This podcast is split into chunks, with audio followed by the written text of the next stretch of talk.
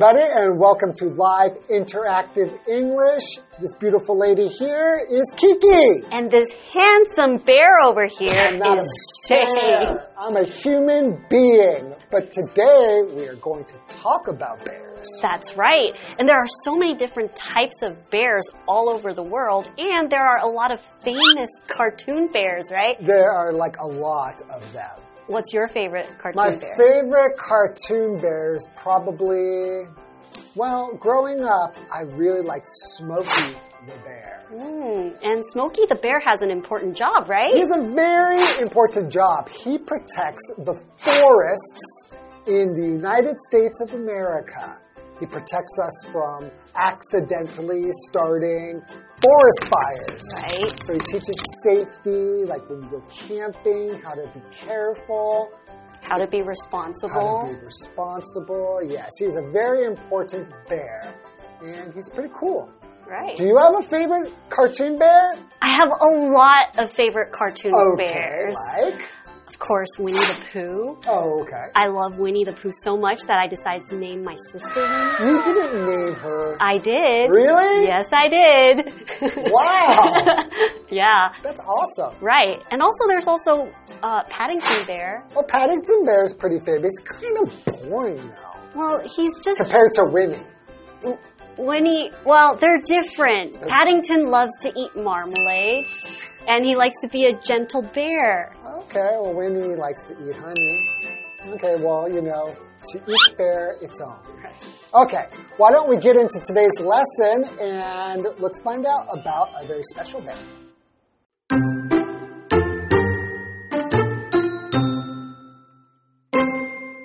In the coffee producing country of Colombia, a group of coffee farmers is working to protect an animal that they once hunted, the Andean bear.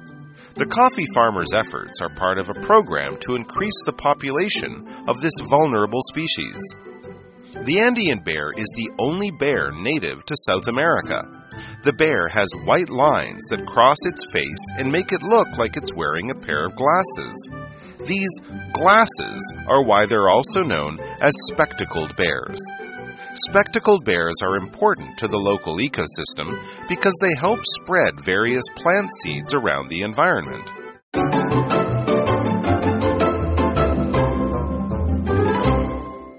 Okay, so part one of protecting the spectacled bears of South America.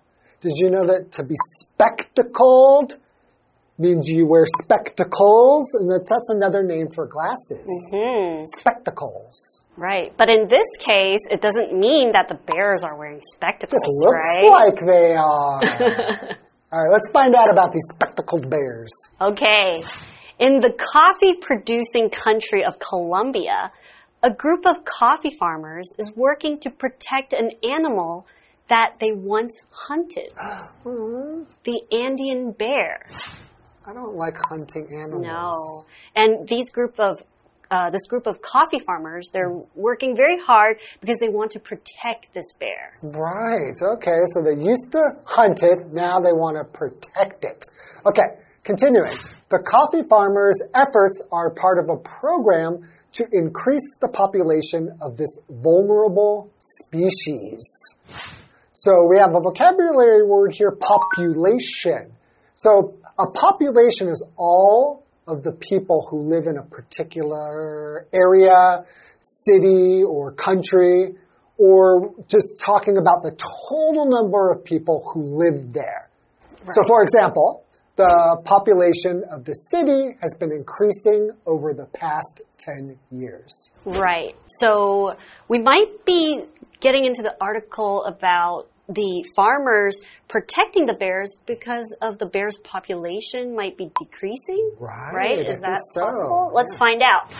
The Andean bear is the only bear native to South America. Really? That's surprising. Okay. Yeah. So, what does this vocabulary word native mean? So, native is an hmm. adjective, and it is the origin or the growth of an animal or a plant. So, where an animal comes from or where this plant is from.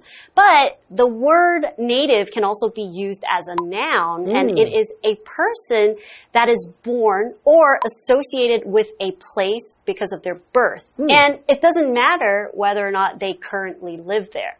Oh. So, an example would be he is a native French speaker because he grew up in Paris. So, he grew up in Paris, he grew up speaking the language, so mm -hmm. he's a native French speaker. Oh, okay. Excellent. Okay, let's continue. The bear has white lines that cross its face and make it look like it's wearing a pair of glasses. Mm. Oh, no wonder. Okay, so these glasses are why they're also known as spectacled bears. Because, like I said before, another word for glasses is spectacles. Right. Okay. So, because of this white across yeah. their face, they look like they're wearing spectacles. So cute. So, spectacled bears are important to the local ecosystem because they help spread various plant seeds around the environment.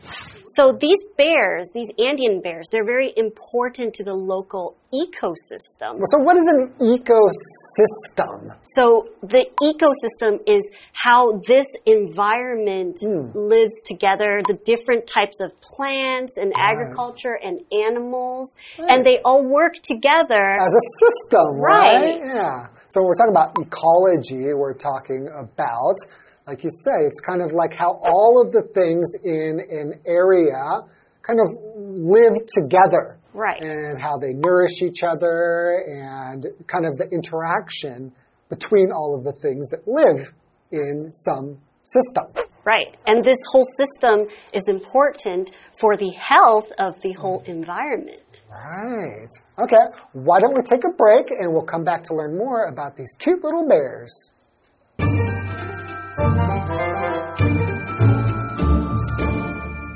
Hello，大家好，我是 Hanny。今天的课文标题是 Protecting the Spectacled Bears of South America。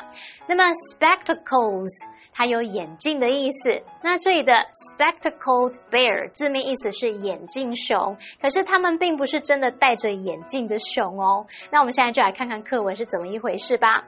在咖啡的生产国哥伦比亚，有一群咖啡农正在努力保护一种他们曾经猎杀的动物，就是 the Andean bear 安第斯熊。那安第斯熊是南美洲唯一原生的熊，这种熊的脸上有着交叉的白色线条，看起来。就像戴着一副眼镜，所以它们又被称为眼镜熊。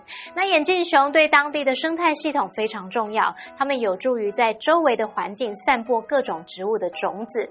我们前面不是提到这个哥伦比亚有一群咖啡农正在努力保护这些熊吗？那这其实是某一种计划的一部分。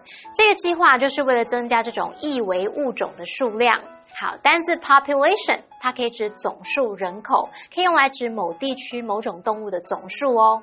那么 native 它是形容词，可以形容动植物，它是土生土长的、原产的或是出生地的。be native to 加名词就可以表达原生于什么什么的。好，那补充单字 ecosystem 它表示生态系统。这时候 Shane 老师他有提到 ecology。E C O L O G Y ecology 表示生态或是生态学。这句话课文中。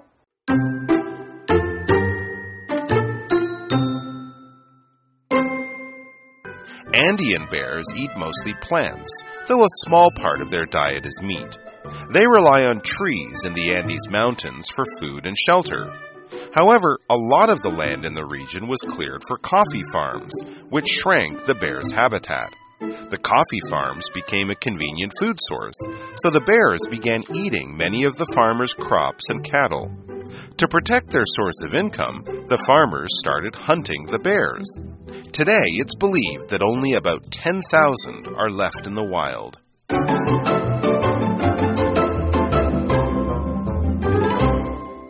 Welcome back, everybody. So, we're still talking about these Andean bears, and because of their cute little faces, they have another name, which is spectacled bears, because it looks like they're wearing spectacles.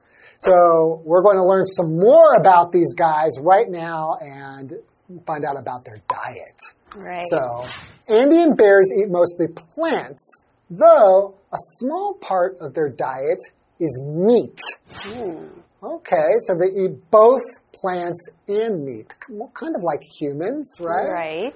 Right. Well, not you. Well, I am. Uh, I do eat some meat, which is fish. Okay. Is it if we does that count as meat? Y- yes. Okay, Because so- it's still, yeah. So I'm still- I'm just like them. Mostly vegetables, a little meat. So mostly is an adverb, which means mainly or generally. Right. So, for example, you can say the event was attended mostly by students. Okay. So these bears, these Andean bears, Yeah. they mostly eat plants, Right. but occasionally they will eat some meat too. Hmm, sometimes.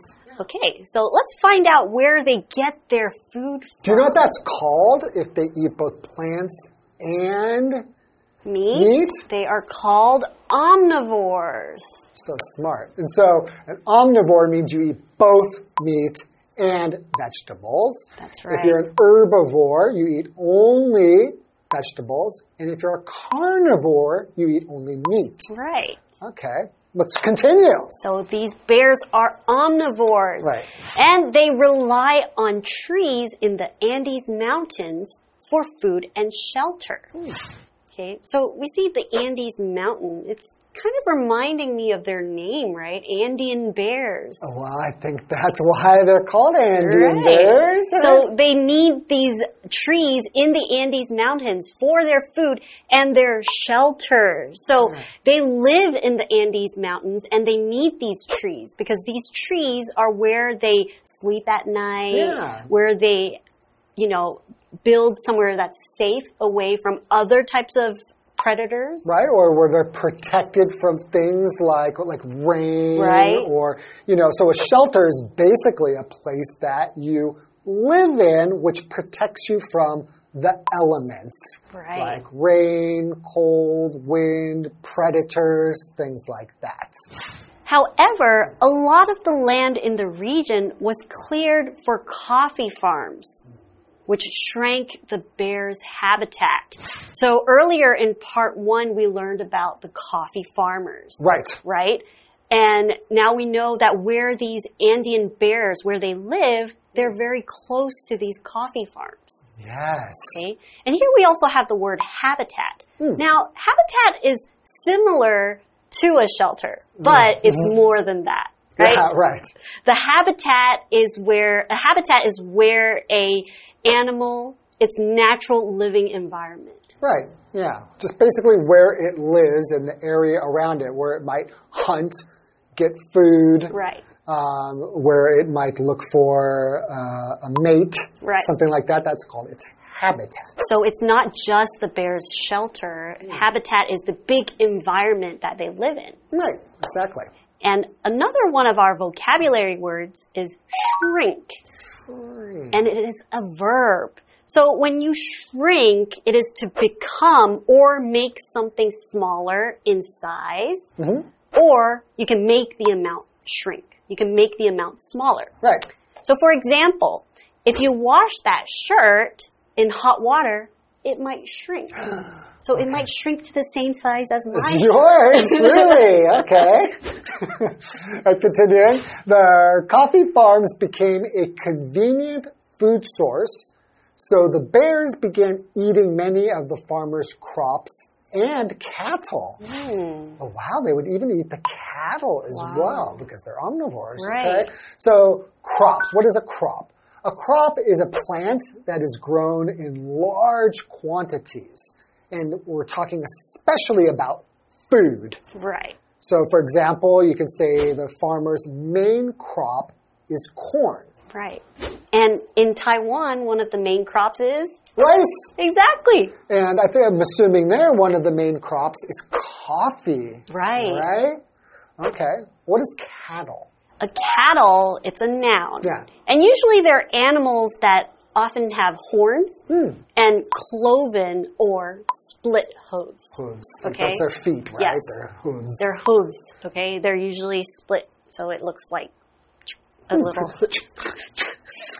and usually these animals are domesticated, which means that they're kept on farms. So farmers, they'll keep them on their land and they hmm. will use them and grow, breed them for their meat or milk. Mm, right. Okay. So usually when we think about cattle, we'll think about cows and oxes. Right. Those are the most common. For example, my uncle raises cattle on his farm. Okay, and you mentioned they were domesticated. Right. And domesticated just means like it's kind of as opposed to wild. So if you're talking about an animal, like a cat or a dog or something that you keep on a farm, you keep them kind of like in your home, mm-hmm. which is like what we mean as domesticated. Right. And then if it's out in the wild, then it will be a wild animal. Right. Okay. Let's continue with the article. To protect their source of income, the farmers started hunting the bears. Hmm. Today, it's believed that only about 10,000 are left in the wild. Well, that's really not a lot. No, it's so not. they're a bit endangered. Right. Okay, well, we'll find out in part two what is being done to help protect these bears. That's all the time we have for today, and we will see you in part two.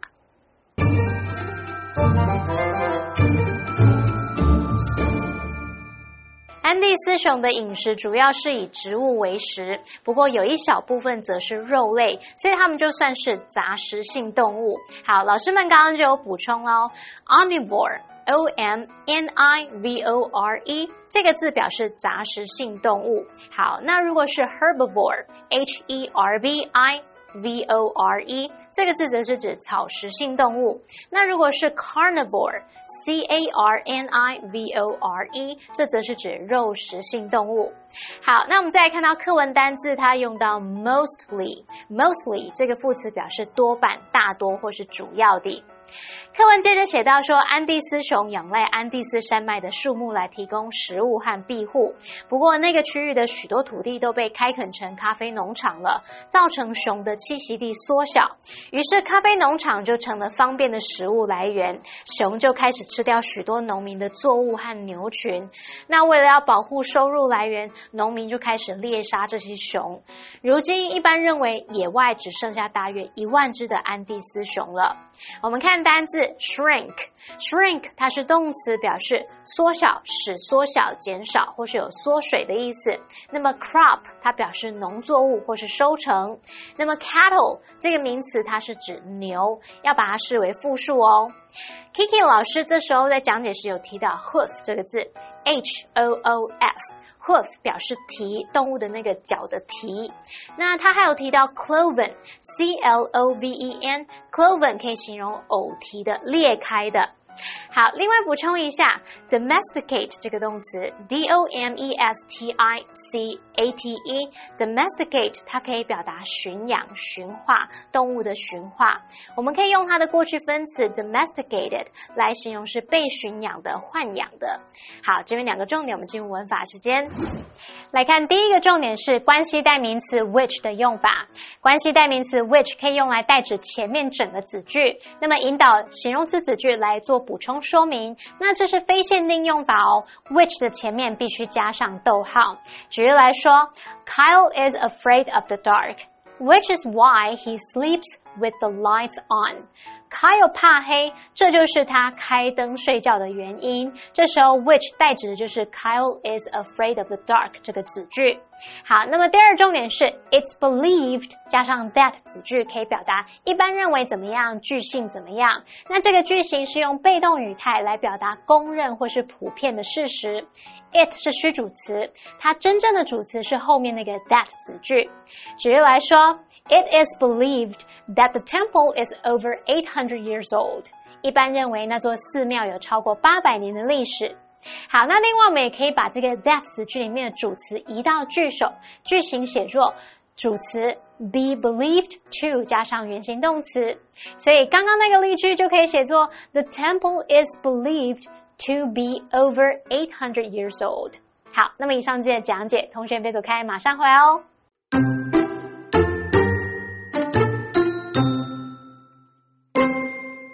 In the coffee producing country of Colombia, a group of coffee farmers is working to protect an animal that they once hunted, the Andean bear. The coffee farmers' efforts are part of a program to increase the population of this vulnerable species. The Andean bear is the only bear native to South America. The bear has white lines that cross its face and make it look like it's wearing a pair of glasses. These glasses are why they're also known as spectacled bears. Spectacled bears are important to the local ecosystem because they help spread various plant seeds around the environment. Andean bears eat mostly plants, though a small part of their diet is meat. They rely on trees in the Andes Mountains for food and shelter. However, a lot of the land in the region was cleared for coffee farms, which shrank the bear's habitat. The coffee farms became a convenient food source, so the bears began eating many of the farmers' crops and cattle. To protect their source of income, the farmers started hunting the bears. Today, it's believed that only about 10,000 are left in the wild. Hey, hey, hey, it's Kiwi on the street. I'm Kiki. And I'm Winnie. Say, Kiki, if I were a tourist coming to Taiwan and I wanted to say, Excuse me, can I use the bathroom? How would I say that? 呃，不好意思，请问我可以借用一下这个厕所吗？ Ah, okay. But I think it's important for us to practice Chinese to English translating. That's right. So today, let's practice some English translations. Let's go. 我们通常会有一些外国朋友问我们 How was your day？那通常我们只会说哦、I'm fine, I'm not fine。那我们怎么回答呢？那我需要你的帮忙，你帮我抽一张，然后从中文翻到英文，OK？我今天过得普普通通。I'm doing all right. I'm doing all right, very good. Uh, today's life is quite normal. I like your use of normal. You can say, I had a pretty normal day. Oh, yeah. 我今天过得非常不顺。 Today's a bad day. Today is a bad day, or I had a bad day today. I'm not doing so well today. Very good. I'm not doing so well today. Uh, I suck my day. Today is very bad. I suck up today. 对 suck 异常执着的女子。好，那我们今天学到了什么中翻英的句子呢？Today's translations, we learned how to express ourselves better when somebody asks us how our day went. The first phrase, I'm having a so-so day. Or, today was okay. You can also say, I had an okay day. The second sentence, today is not going well.